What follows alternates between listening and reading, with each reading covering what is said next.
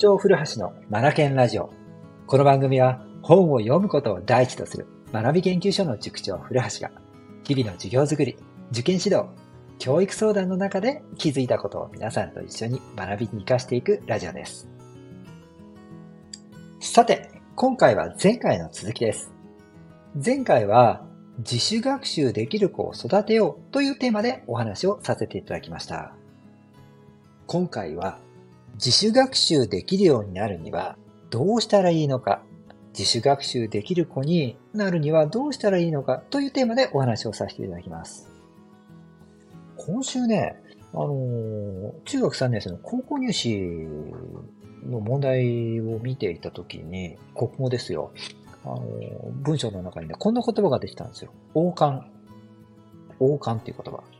王冠って行き来するって意味なんですが、これを見たときに、あ、これじゃんと思ったわけですよね。どういうことかっていうと、社会と自分を行き来する。社会と自分を行き来させられると、自主学習できるようになるなるんだなって僕は思ったんですよ。まだ分かりにくいですよね。あのー、僕ね、中学の時ね、国語が苦手だったんですよ。それで友達に、イケメンで、スポーツ万能で、まあ、この後高校でね、陸上でインターハイ行っちゃうんですけどね。それで、あの、学力もね、抜群に高い友達がいたんです。で、国語はピカイチにできてね、まあ、何でもできるスーパースターだったんですよね。で、そんな友達が僕にはなぜかいたんですよね。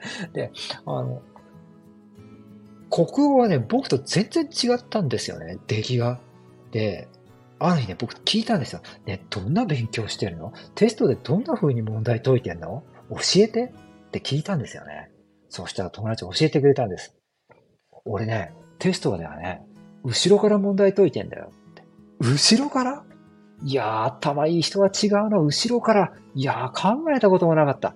よし、やってみよう。ということですね、当時中学生の古橋くんはね、後ろから問題を解いてみたんですよ。そしたら、全然できないんですよね。で、この後ね、なんでだろう、なんでだろうって試行錯誤させながらですね、あの一生懸命勉強してた覚えがあるんですけども、つまり何を言いたいのかっていうと、僕はこの友達に憧れを抱いたわけなんです。友達みたいになりたいっていうね。僕の前に強烈な魅力を放つ友達がいたわけなんですよ。もう眩しいぐらいに魅力的な友達がいたんです。で、この友達みたいに俺もなりたいって思ったんですよね。で、その友達のやってることを真似しよう、取り入れようっていうことで。で、もう1ミリでも近づくために一生懸命勉強したんですよね。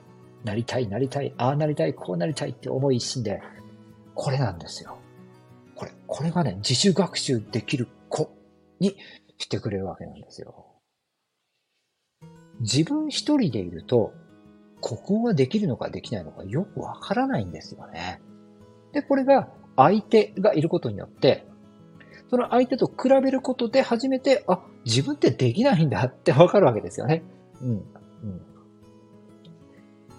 これ大事なんですよ。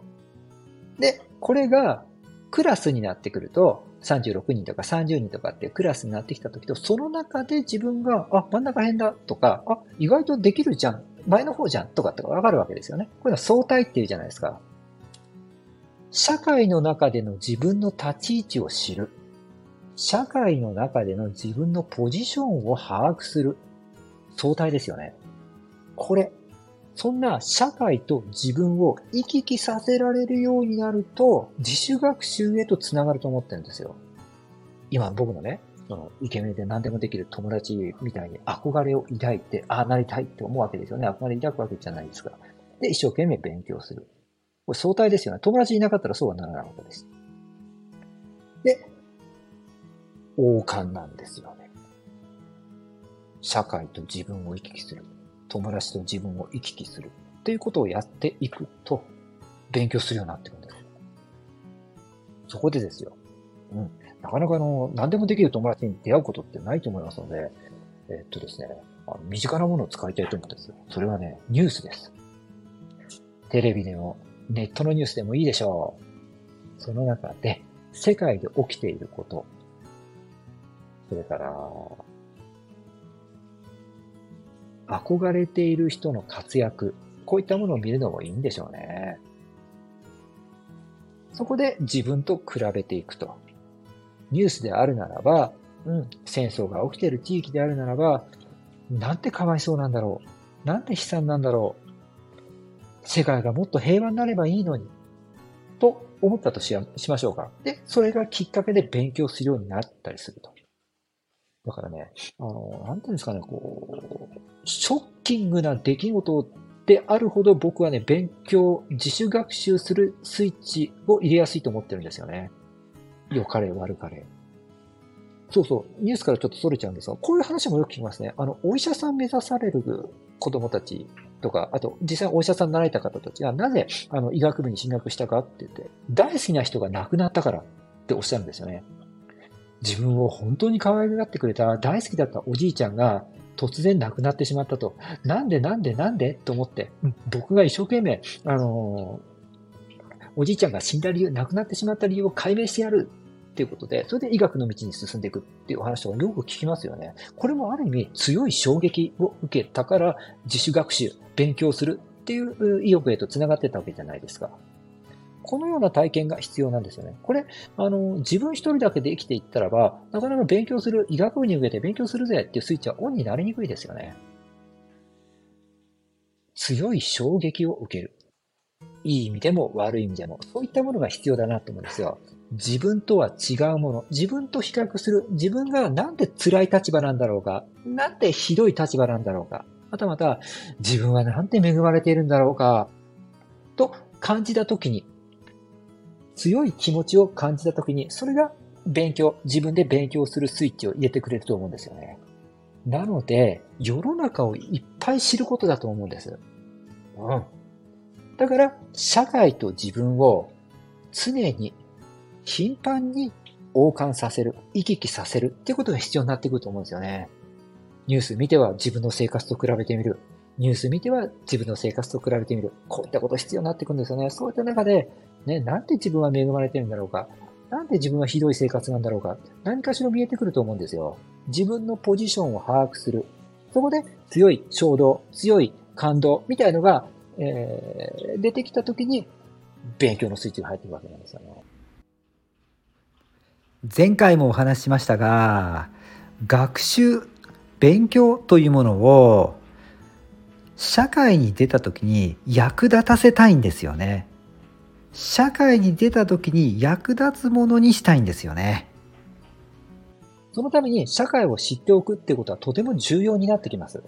社会の中での自分の立ち位置。これを知らないと世の中出た時にもビジネスにも、それからせっかく SDGs の活動に共感して取り組みをしたとしても、そのレベル感っていうんですかね、自分がどこまで、なんだろう、関わりを持っているのかもよくわからないと思いますし、やっぱり小学生のうちからもうやっぱり世の中の出来事、ニュースなどには触れていった方がいいと思うんですよね。